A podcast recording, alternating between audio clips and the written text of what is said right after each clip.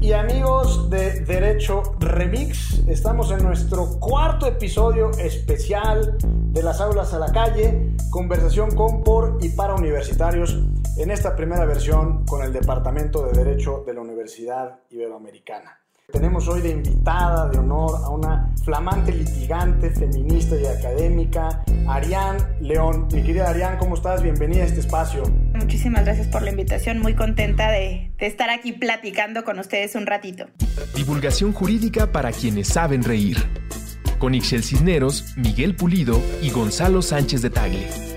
Derecho Remix. Se va a poner bueno. La propia Chelagüera. ¡Uh!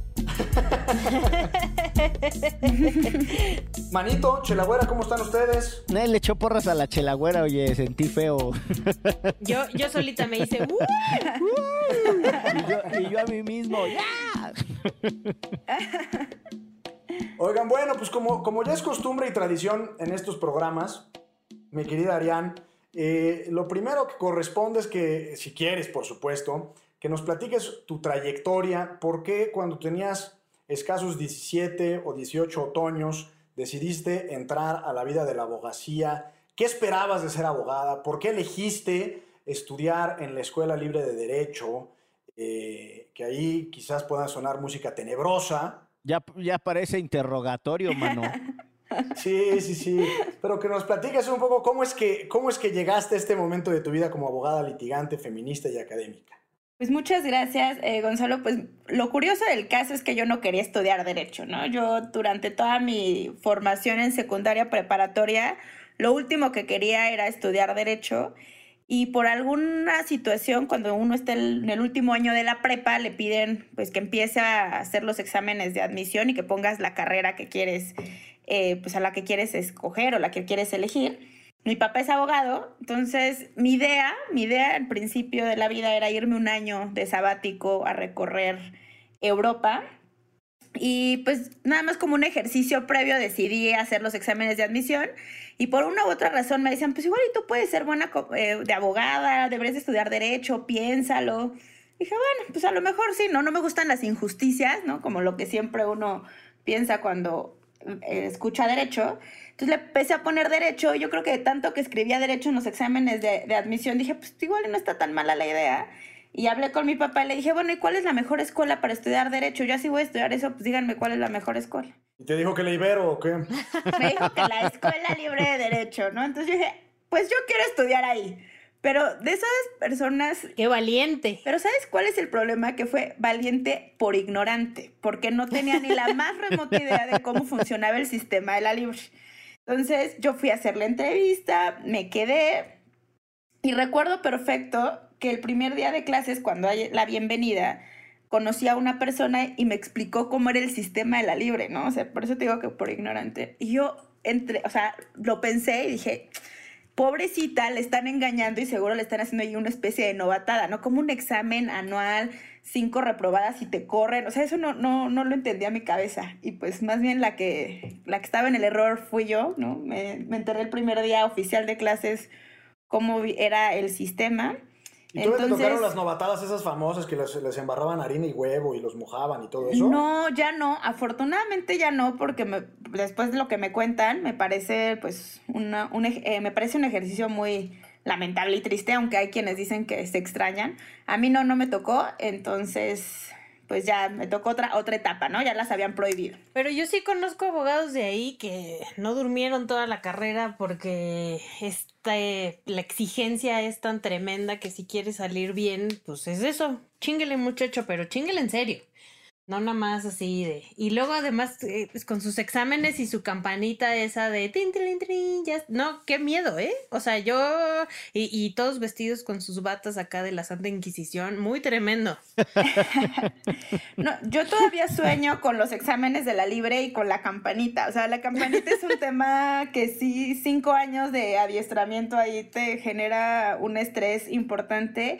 Y lo cierto es que si es una escuela que tiene, te genera estrés, pero te ayuda también a ser autodidacta. O sea, yo le tengo pues obviamente mucho agradecimiento a la Libre porque pues por la Libre soy quien soy en este momento, pero pues también hay cosas que pues siempre, siempre son importantes eh, pues señalar para mejorar, ¿no? Entonces, sí, es un, es un ambiente estresante, un ambiente pesado, pero al final del día reconfortante poder haber logrado cinco años en esta escuela. ¿Y qué no le agradeces? O sea, dices, le agradeces muchas cosas, cosa que, que, que coincido y comparto, pero que digas, oye, esto sí no, o sea, esto no le agradezco a la libre. Pues más que no agradecerle, yo creo que es algo que, que creo que ya está eh, cambiándolo, ya se está mejorando y actualizando, pero a mí me tocó todavía un plan de estudios un poco eh, viejo, por no decir otra palabra, y, y por mi formación, por lo que yo buscaba, por lo que yo quería cuando estudié Derecho y por lo que pues al principio de, de mi carrera profesional me incliné, que es todo el tema de servicio, además de sociedad civil,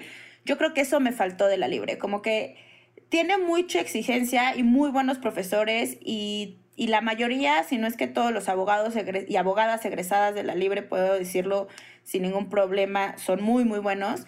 Me parece que la parte del servicio, la parte más de derecho público, me faltó. Me faltó a mí para poder, pues, no sé, desarrollar otro tipo de potenciales que tuve que buscarlas desde otros ámbitos y desde otra forma, ¿no? Entonces yo creo que eso, eso me faltó un poco a la libre, porque forjó carácter y, y pues sí, no, eso es, eso es yo creo que lo que me hizo falta. ¿Y, y tu brinco a la Ibero, cómo fue? Fíjate que el brinco al Ibero, ahí sí tengo que hacer un agradecimiento especial a, a Iván Castillo y a José Luis Caballero, que tuvieron la confianza en, en, aceptarme como profesora de la Cátedra de Derecho Procesal Constitucional. Yo trabajo en una consultoría en materia electoral y constitucional donde uno de los socios es justo Iván Castillo, quien es catedrático de la, de la Ibero desde hace muchos años y por alguna u otra razón pues me empezó a invitar a dar clases como su adjunta y él tuvo que eh, un, unos, por, por un periodo dejar de dar clases en la Ibero y a mí me recomendó para dar clases en la Ibero, lo cual agradezco muchísimo porque fue pues un acercamiento interesante e importante con las y los alumnos y ver y poder ahí poner mi granito de arena para la formación de las futuras y futuros abogados, ¿no? Entonces, contenta también a la Ibero, eh, pues reconocerle pues es, y agradecerle también ese espacio y esa oportunidad de poder compartir con, con las alumnas y con los alumnos un poco de, de lo que uno sabe, ¿verdad? ¿Y te y tú también usas la campanita con los alumnos? no. En tus exámenes. Fíjate que, que, es muy chistoso porque el primer semestre que empecé a dar la, la, clase en la Ibero, pues uno, digo, cada quien tiene sus propias formas, ¿no? Pero en mi caso particular, pues eh, inicias dando clases pensando como te dieron clases, ¿no? O sea, tratando de, de mejorar algunos puntos que pues uno criticaba pero más o menos con la misma sistema. Entonces, al principio sí fui muy exigente. Eh, comprendí que el examen oral es muy complicado porque el examen oral es muy subjetivo. Entonces, depende de muchos factores, hasta el cansancio de, del profesor o de la profesora, de los alumnos. Entonces, decidí que no iba a hacer exámenes orales en el libre, lo cual no significa que mis exámenes eran fáciles pero decidí hacerlos a partir de un método mucho más objetivo que pudiera efectivamente medir el conocimiento de mi clase y no un conocimiento de aprenderse todo de memoria, como algunas cosas que, pues a lo mejor deficiencias que yo tuve cuando, cuando estudié derecho, sino de entendimiento de la clase, ¿no? Entonces, al principio sí fui muy estricta, yo creo que algunos de los alumnos y alumnas pues no estaban acostumbrados a esa forma de exigencia y sí, al final en, el, en la evaluación pues sí me lo hicieron notar, ¿verdad? Que no, que no estaban de acuerdo. Esta maestra de la libre, miren, nos quieren poner una campanita. casi, casi. Entonces dije, bueno, habrá que hacer como algunos ajustes, ¿no? Porque, pues, cuando tú no tienes la idea de cómo dar clases y por qué dar clases, pues sí, había que, que ajustarse, ¿no? Oye, Arián, dime una cosa, tú mezclas la docencia con la consultoría y el litigio. Y desde tu propia experiencia personal, el vínculo entre lo que sucede en el aula y lo que sucede en la vida práctica del litigio, ya en el ejercicio de la profesión, ¿cómo es? Porque por lo menos yo recuerdo que había esta contradicción de decir, el derecho en realidad se aprende como profesional en los tribunales, ¿no? Y todo tiene que ver con una capacidad y una audacia para navegar al tribunal como una burocracia con reglas no escritas y no necesariamente con los códigos. Y mi pregunta es justo esa, ¿cómo sientes que prepara eh, la vida universitaria a las y los jóvenes para esas oportunidades en uno de los múltiples ejes a los que se puede dedicar alguien del derecho, en este caso el litigio? Mira, me parece que es una muy buena pregunta porque de la sea, en la universidad es la vida en chiquito, ¿no? Te encuentras con injusticias, te encuentras también con cuestiones que pues, te dan mucha felicidad, te dan eh, pues satisfacciones, etcétera. Y me parece que desde esta parte del litigio y de uno como profesora o como profesor, tiene un, una responsabilidad mayor, ¿no? Porque al final del día, pues hay alumnos y alumnas que sí, si bien trabajan, no es lo mismo trabajar como pasante, aunque ellos crean y ellas crean que, pues, que están, ¿no? Que es, que es mucho trabajo, todavía les falta más por aprender.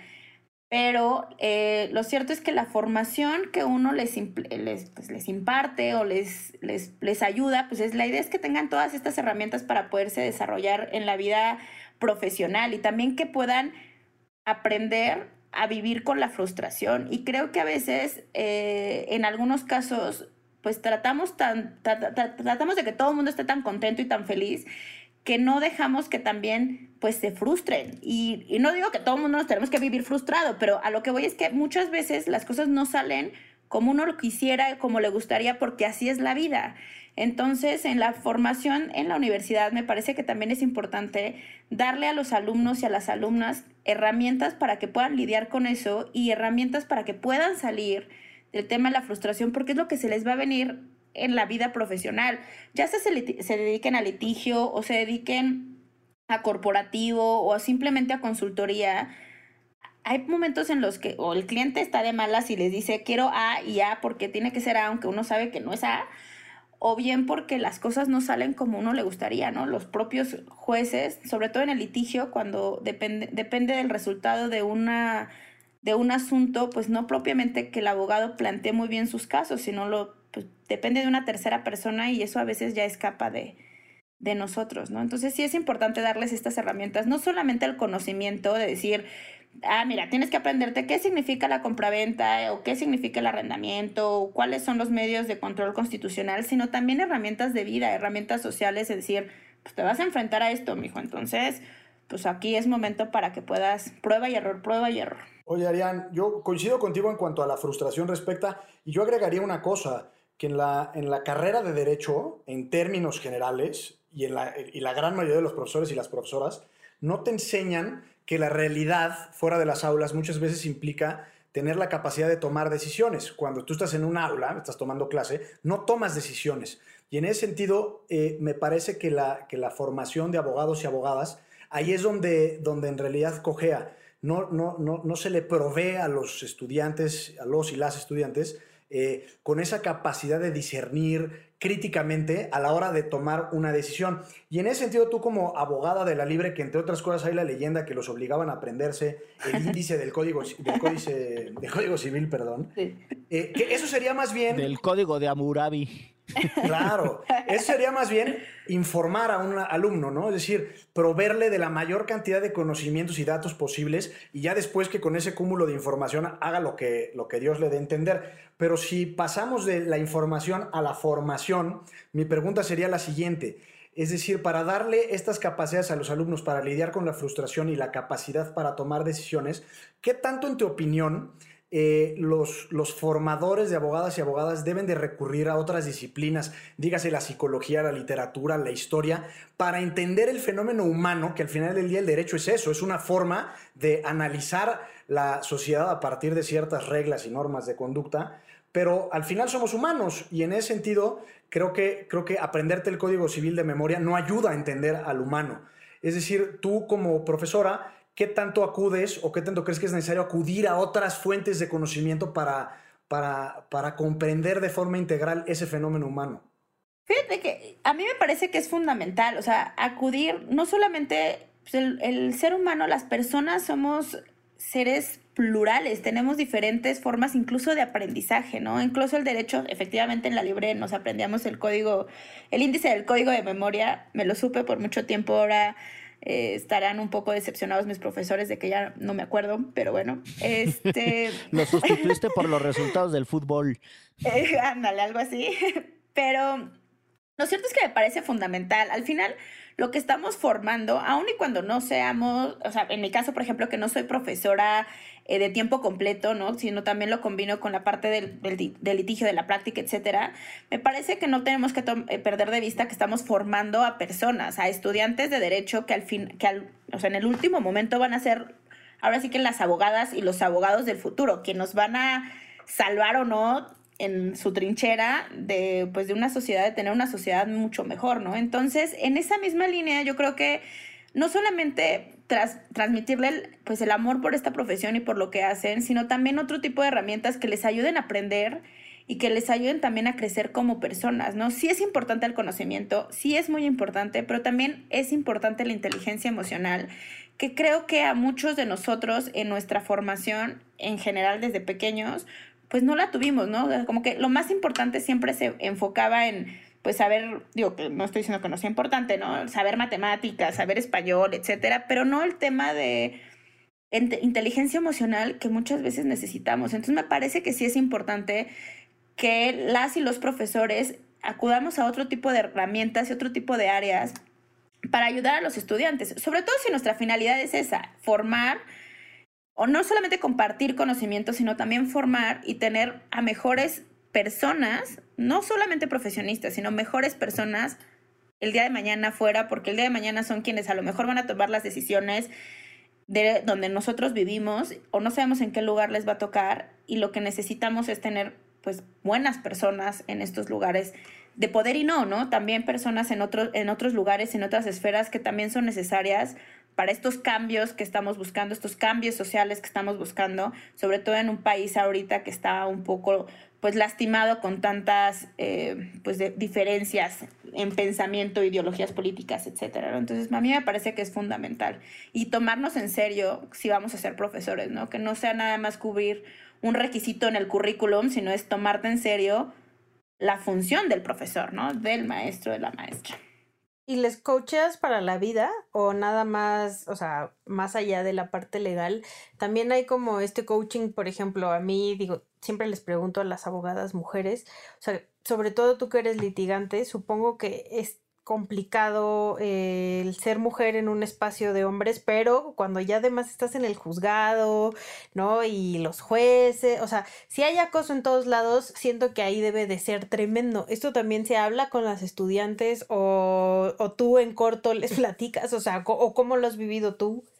Yo trato de, de, de involucrar un poco hablar de coyunturas, ¿no? Si hay un tema, por ejemplo, que estemos viendo sobre mm, discriminación, o sea, las marchas, por ejemplo, eh, feministas, un poco ponerlo en la, en, la, en la mesa de discusión con las y los alumnos para ver un poco también pues, cuál es su forma de pensar, en qué están encaminados, ¿no? Como la ideología. Al principio, por ejemplo, la primera marcha en donde hubo estas eh, pues manifestaciones entre comillas violentas en donde se destruyeron entre comillas también eh, monumentos y demás, eh, pues ver cuál era su posición y qué era, o sea, cómo veían esta situación, ¿no?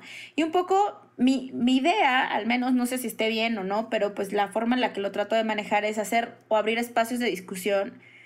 O sea, no, no voy a hacer cambiar a nadie ¿no? Su forma de ver las cosas, pero sí me parece, o bueno, ojalá, ¿no? Pero sí me parece importante poner como todos los puntos de vista sobre la mesa y decir, mira, tenemos una sociedad plural con diferentes puntos de vista, pues puede ser que yo considere que el mío es el mejor, ¿no? Pero pues también la otra persona está del otro lado. Entonces trato como de tener este, este tipo de acercamientos con las y los estudiantes, no solamente discutir temas del temario, sino también de lo que está pasando en nuestra sociedad y alrededor. Y, y tratarles de, de transmitir esta parte que para mí es fundamental de ser agente de cambio en la trinchera en la que te toque vivir, ¿no? Donde sea que estés, tratar de ser un agente o una persona de cambio, ¿no? Yo tengo la idea en mi cabeza y, creo que aun y cuando han pasado algunos años, no muchos, de que, de que entré a la libre de derecho, sigo con esta idea de justicia y no se me acaba, ¿no? O sea, siempre estoy tratando de buscar y decir, creo que sí podemos tener un país, un mundo mejor.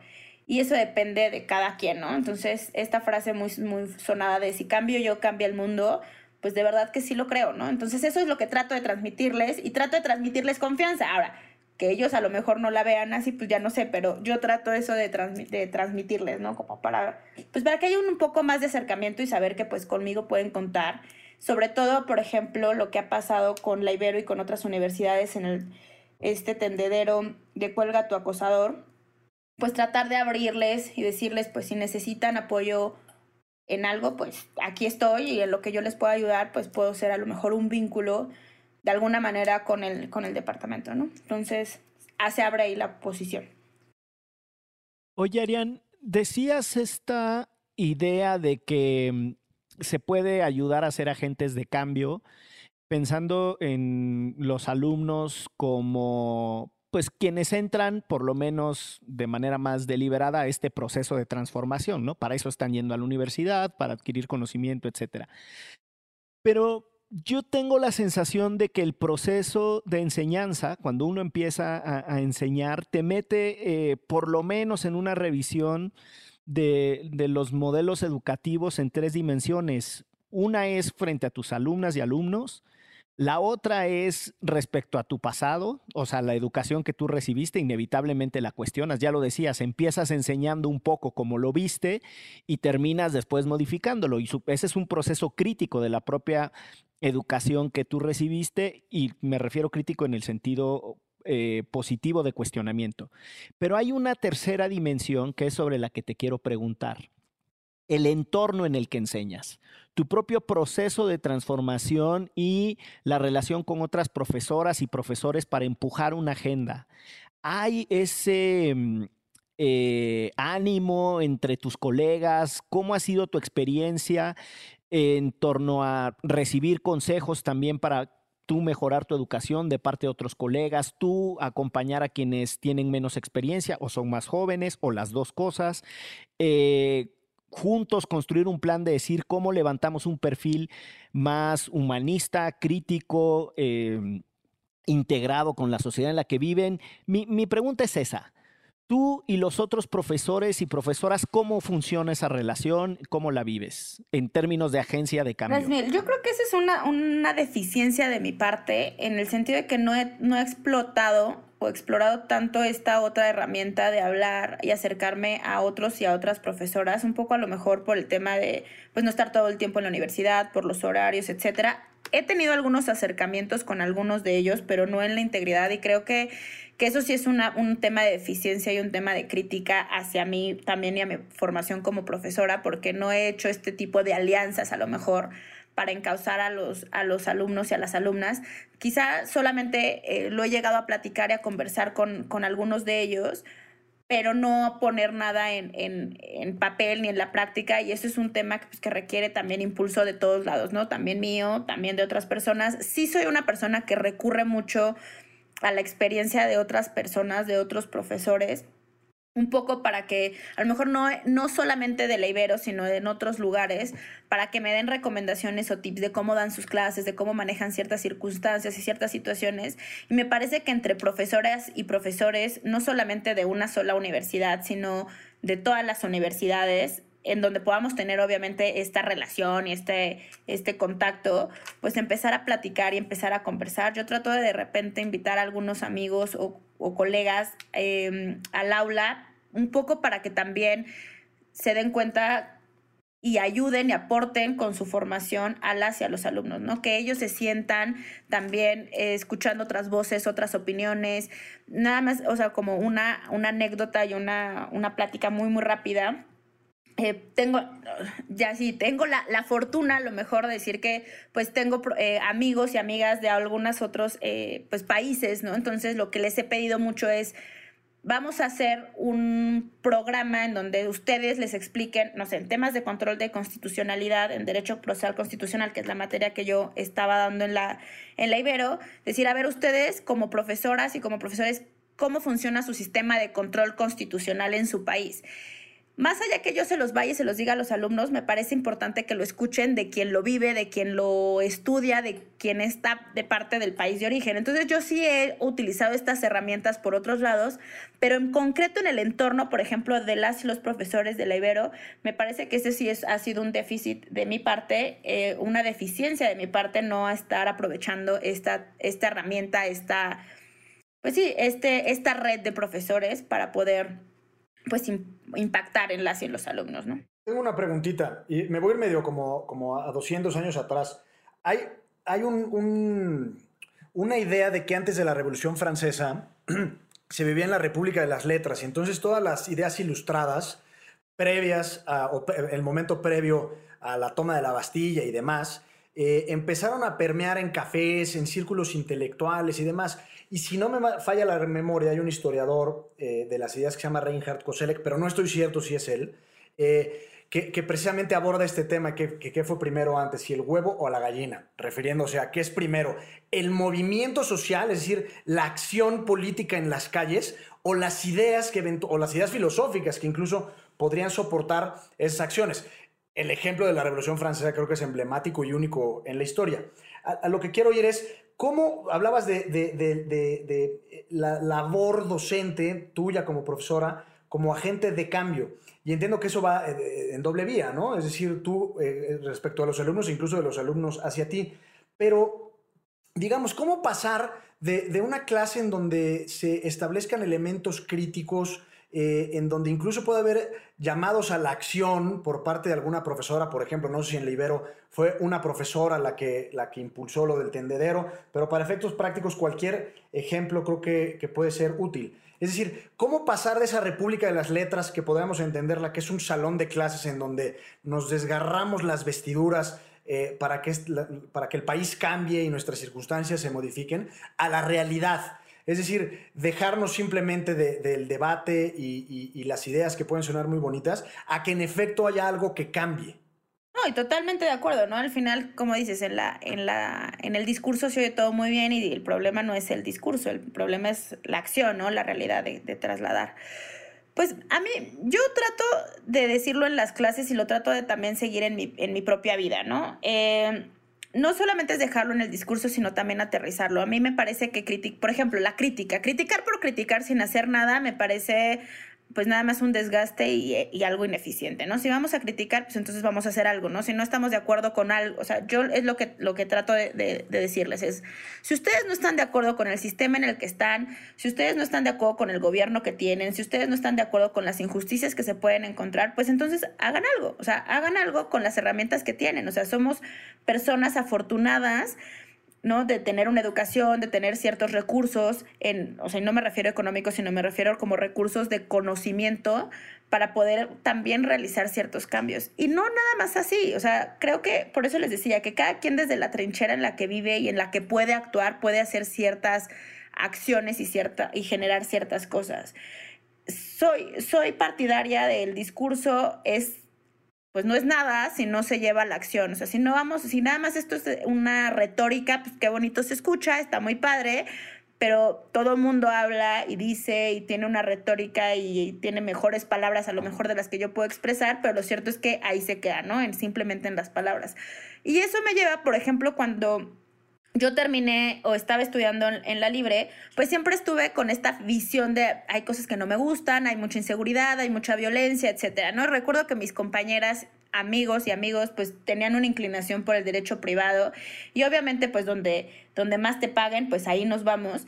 Y yo decidí empezar a incursionar en sociedad civil, ¿no? Entonces me iba como a organizaciones de la sociedad civil, etcétera, y que todo el mundo pues me criticaba y decía que me iba a morir de hambre. ¿No? Es decir, ¿qué, qué, estás haciendo ahí? Y, y me parecía que esa era mi labor en ese momento, que yo podía generar algo de mi discurso, de mi choro, de mi crítica, de las discusiones que tengo con mis amigos y mis amigas de la libre, ¿no? Que, que a algunos luego les cuesta trabajo entender el tema, por ejemplo, de la igualdad, del feminismo, etcétera pues estas discusiones, al menos yo sentía que las estaba no solamente trasladando al discurso, sino también a la práctica, estar trabajando y haciendo algo desde sociedad civil para poder cambiar algo de este país, ¿no? Algo de lo que, de alguna injusticia de lo que estuviera pasando, poner el señalamiento de esto es lo que está pasando, esto es lo que necesitamos que se cambie. Y eso es lo que yo trataría de transmitirle pues tanto a ustedes como a las personas que nos, escuchan, que son en, en, su integridad alumnas y alumnos, estudiantes, no solamente quedarnos en el mundo de las ideas y en el mundo de las palabras, sino tratar de ponerlo en la realidad, por poquito que sea, porque a lo mejor uno piensa que, que tiene que hacer grandes movimientos y tiene que hacer grandes cosas para poder eh, ver un cambio, pero la verdad es que no, con poquito que uno cambie, con poquito que uno cambie su forma de ver las cosas, de, de dirigirse en su vida, con eso hacemos, mucho la diferencia. Incluso hasta el tema de la educación y la educación de portarte y de sonreírle si vas a un restaurante, de sonreírle al mesero o a la mesera. Eso hace una diferencia. ¿Por qué? Porque puede ser que ella está pasando por un mal día y a lo mejor eso cambia a que uno le grite o le ordene, etcétera, ¿no? Por poquito que parezca, creo que se hace una gran diferencia. Y eso es lo que yo invitaría a todas y a todos, de si hay algo que no les genera eh, pues aceptación, les genera disgusto, no están conformes, pues entonces ver de qué manera pueden hacer un cambio, obviamente desde la legalidad, por, por supuesto, ¿no? Pero, pero sí es importante como hacer este tipo de, reflexiones y hay muchos, muchas personas que tienen esa, esa gana, ¿no? Esa, esa, esa idea, ¿no? De, de hacer cambios importantes. Ese brío, gracias. Ese impulso. Oye, eh, tú perteneces a una generación que es bastante más aventada en cuestionar la autoridad. Eh, a mí me parece que es fascinante. Todas las juventudes de cada época entran en tensión con el mundo adultocéntrico. Eso es casi que por definición un momento histórico que se reitera. Pero de manera particular a mí me parece que el movimiento feminista ha venido a sacudir todos los cimientos de la verticalidad y del autoritarismo en sus expresiones más intocadas. Se había cuestionado la autoridad de los padres desde el 68 hacia acá, por ejemplo, ¿no? Eh, la autoridad de los medios de comunicación para quién dice y quién no dice la verdad, la autoridad de la iglesia, la autoridad de las buenas conciencias. O sea, muchas autoridades se venían cuestionando, pero la fundamental de todas esas, el heteropatriarcado, estaba intocado. Y tu generación la ha puesto de cabeza y me parece una experiencia súper interesante que no sé ¿Cómo la vives en tu plano de activista, profesora, litigante? ¿Cómo crees que se complementan esas tres dimensiones? En algún momento la activista puede, em, eh, no sé si, si, si, abochornarse a una palabra adecuada, pero sonrojar a la profesora, porque entonces ¿no? hay una idea de que en la academia o en la docencia se tiene que tener cierto perfil y entonces la activista la compromete o a la consultora con la litigante. ¿Cómo se llevan todos tus universos en este contexto y en tu propia militancia feminista. Gracias, Miguel. Fíjate que antes de contestar a la, pregunta, y, la voy a responder, no me iré por la tangente, me parece que es importante ahorita que dijiste mi generación, ¿no? De este movimiento feminista, y yo, sin, sin que con esto se escuche mal, sobre todo para quienes somos de la libre, lo, lo tomen mal, pero cuando yo estudié en la libre, y lo digo en la libre porque es donde más pude evidenciar un tema de bueno, ahora ya que lo veo en otra perspectiva, me doy cuenta que era un, pues más machista, más un tema dirigido hacia los hombres, etcétera, ¿no? Como más difícil. No, no quiero decir ser mujer, pero un poco más complicado para las mujeres estar en ese ambiente en donde, pues obviamente, en algunos casos, algunos profesores y profesores particularmente, pues te decían, pues usted qué está haciendo aquí, eh, si quieres conseguir marido, vayas a una escuela más fácil, ¿no? Entonces, pues en ese momento yo, la verdad, con mis pocas herramientas y sobre todo de la, de la educación ¿no? que, que, que, tenía, y aún y cuando no, no vengo de una educación 100% machista, lo cierto es que hay ciertas conductas que pues no identificaba como machismos o como eh, contra el feminismo, que efectivamente fueran violentas hacia las mujeres, etcétera, pues nunca les vi como mayor problema, ¿no? O sea, sí me molestaban y no me... Claro, lo normalizamos, o sea, sí no, me gustaban, obviamente, que me dijeran eso o que nos dijeran eso, pero tampoco en mi generación al menos puedo decir que se tomaron como estos movimientos que ya tienen estas nuevas generaciones y estas nuevas mujeres valientes en la propia libre, ¿no? De levantar la voz y decir estamos en contra de esta, de esta forma de llevar a cabo eh, la educación en el derecho, etcétera, ¿no? Entonces, eso yo lo reconozco por un lado, pero yo cuando estudié no lo, pues no, no lo veía, me molestaba, lo viví como estudiante, exacto, no me gustaba, pero tampoco hice nada en ese momento, ¿no? Como que dije, bueno, si hago algo, eso puede generar que repruebe o que me reprueben y que no termine en la libre, y pues no, yo quiero terminar en la libre, entonces, ¿cómo es posible? Entonces, nunca hice nada, ¿no?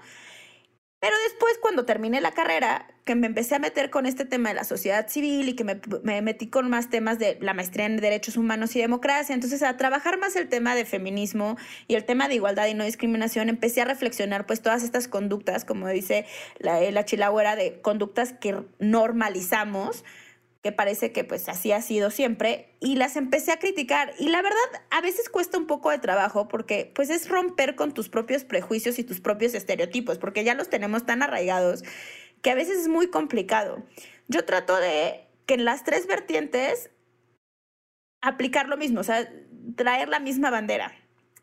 Muchas veces es un poco complicado y a veces uno le toca quedarse callado y no quedarse callado por ser sumiso, sino por decir, este no es el foro y este no es el momento para discutir porque esto no me... O sea, también uno tiene que saber qué batallas va a pelear, ¿no? No todo se trata de estar peleándose todo el, todo el tiempo porque luego no tiene caso estarse desgastando tampoco, ¿no? Entonces, a veces en la formación, como sobre todo en la parte de litigio, pues sí es, suele ser eh, pues un poco complicado porque ya lo decía la Chilaura al principio, eh, no quiero decir que hay que víctimas las mujeres, no, pero sí en algunos sectores y en algunos momentos, pues sí ven más como un momento de autoridad a una persona como autoridad, pues a un abogado que a una mujer, ¿no? En y eso también creo que no lo hacen de manera consciente muchas veces.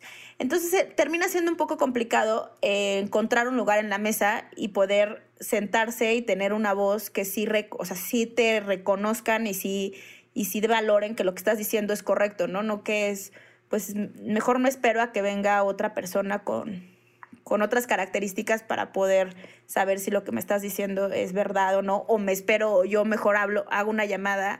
Entonces eso a veces es muy complicado y, y ha sido como estos retos que yo también tengo que trabajar y ver, ¿no? De qué manera con mis herramientas poder también pues encontrar estos lugares en, en la mesa y, y, y sin, sin necesidad de pelearme, ¿no? Sin necesidad de discutirlos. ¿No? sino buscar otro tipo de herramientas. Oye, mi querida Arián, fíjate que usualmente en este, en este espacio, cuando tenemos algún invitado o invitada como tú, eh, solemos eh, hacer una ronda de recomendaciones, ya sea como profesora, como litigante o activista. Eh, ¿Qué le recomendarías a quienes nos escuchen? Puede ser una película, un documental, un cómic, una novela, un libro, lo que tú quieras. Mira, yo le digo un poco eh, pensando en toda esta eh, plática que hemos tenido el día de hoy, pues les recomendaría como a lo mejor uno que me gusta mucho. Es un libro que seguro eh, varios ya y varias de ustedes ya, ya leyeron, que se llama La guerra no tiene rostro de mujer de Svetlana Alexievich. Ese, ese libro particularmente me gusta, ¿no? De la Segunda Guerra Mundial y cómo se le da la voz a las mujeres para ver que cuenten su historia, sí. Ese libro me gusta mucho, entonces lo, lo recomendaría a quienes no lo han eh, tenido la oportunidad de leer. Hay otro, para salirme no de los, de los libros, sino también de, de, de documentales o películas. Hay un documental que está en Netflix, que también me parece que está interesante, que se llama Misrepresentation que es justo la representación de las mujeres en el poder y cómo los medios de comunicación perpetúan estos estereotipos de género, ¿no? Entonces también me parece como una, un, documental interesante que, que va, está palomero, está entretenido, no dura mucho. Y hay una película particularmente que también me gusta, que se llama eh, Negación. Y tiene que ver con un juicio que se lleva en Reino Unido, en Londres, en donde un historiador demanda por difamación a una historiadora estadounidense porque esta historiadora en un libro que publica le dice mentiroso por negar el tema del holocausto, ¿no? Entonces... Ah, sale Rachel Weisz, ¿no? Sí, ese. es muy buena película. Esa, esa película. Entonces, esas eran mis recomendaciones eh, para, para este fin de semana. Ah, no, es lunes, perdón, para ya cuando llegue el fin de semana. O cuando salga el episodio, ¿no? Para, ah, cuando salga, es cierto, tienen razón, disculpen, pensé que estábamos en, vivo. o cuando cada quien lo escuche, porque puede ser que no lo escuchen en el momento. puede ser que lo estén escuchando en fin de semana, entonces terminando el programa se pueden poner a, ver este tipo de, de recomendaciones. Escúchala, güera. Yo quiero recomendar La mujer habitada de Yoconda Belli, que es una novela este, de esta escritora nicaragüense que mm, pues habla de una mujer súper chingona y también el cómo enfrentarse a algo que supuestamente no está hecho para las mujeres. Y este, pues ahora que hablabas, Arián, me recordó mucho este libro y esta historia. Es hermosísima, de verdad, este, léanla y además, pues yo amo a Yoconda, entonces se la van a pasar bien. Hermanito.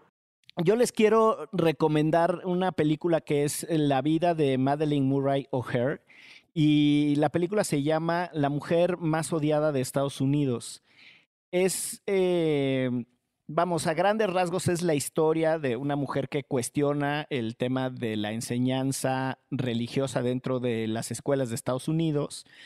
Y es muy potente más allá de, la típica cosa que hacen los gringos de sus historias basadas, más bien sus películas basadas en una historia real, que tiene un montón de licencias eh, de ritmo y clímax y demás, de otra forma no serían tan pegajosas ni tan exitosas, pero más allá de esas críticas que se puedan hacer, porque no es un documental y no es propiamente biográfica, lo que es un hecho es que pone en el centro del debate la participación política de la mujer utilizando eh, las herramientas jurídicas, en este caso el litigio, y cómo construye una organización que se dedica a defender la enseñanza agnóstica, atea o propiamente laica. Y pues nada, creo que es, es, un bonito referente y recomendación. Anda en Netflix, La mujer más odiada de Estados Unidos o más odiada de América, no recuerdo cómo se llama. Y pues ahí está. Yo me voy a ir como 2500 años atrás. La Biblia. Este, no, no, la Biblia sería de 2000, manito. es que yo siempre he pensado que los abogados, en la, en la formación de los abogados deberíamos de leer mucha literatura y mucha literatura clásica. Y en ese sentido, probablemente quienes nos escuchan, si, si, tuvieron algún buen o buena profesor de introducción al derecho, probablemente revisaron Antígona de Sófocles, eh, que es el clásico eh, paradigma de si es correcto cumplir con una ley que a todas luces es injusta. Y en ese mismo sentido de Platón, la apología de Sócrates o el Critón. Y estos dos últimos, quizás menos conocidos en la formación de los abogados, es el juicio que le hacen en Atenas a Sócrates, eh, que, a toda, evidentemente era, eh, lo querían desterrar, pero en ese momento existía la posibilidad de, que la persona decidiera su propia pena, eh, o cambiarla o conmutarla. Entonces Sócrates lo sentencian a muerte y él tenía la posibilidad de decir, bueno, no, pago una multa, tenía amigos muy ricos Sócrates y me, y me, y me autodestierro. Eh, y su amigo de la infancia, Critón, va a su celda y le dice, oye compadre, pues hay que salvarte la vida. Y dice, no, yo respeto mucho más la ley que cualquier cosa que pueda venir de mi voluntad. Y entonces pues se toma la famosa cicuta y se muere. Y estas recomendaciones, que bien pueden ser un poco de flojera, eh, son un poco para, para, no, para decir que los problemas actuales que tenemos sobre si una ley es justa o no es injusta, quién tiene la legitimación para decidir qué en el gobierno y en los asuntos públicos, pues son predicamentos y planteamientos que hemos tenido prácticamente desde que nos podemos autodenominar humanos. Y por eso yo siempre he pensado que estudiar el derecho es estudiar al ser humano en una de sus facetas y de ahí mi recomendación. Pero bueno, mi querida Arián, pues ha sido un enorme gusto y privilegio tenerte en este espacio. Creo que fue una charla muy sabrosa. Este, y felicidades por todo tu activismo y todas tus actividades, que son vastas y muchas. Muchas gracias. No, pues el gusto fue mío. Creo que ah, después me di cuenta que acaparé demasiado el micrófono. Ah, pues de eso se trata. De eso se trata, de eso se trata. A eso venía, abogada. Ah, bueno, a mí me sueltan el micrófono y no me callan, entonces, pues muchas gracias, muchas gracias por la invitación, muchas gracias por este espacio y pues muy contenta de estar compartiendo con ustedes. Es un gusto. Y esto fue... Derecho Remix. Divulgación jurídica para quienes saben reír. Con Ixel Cisneros, Miguel Pulido y Gonzalo Sánchez de Tagle. Derecho Remix.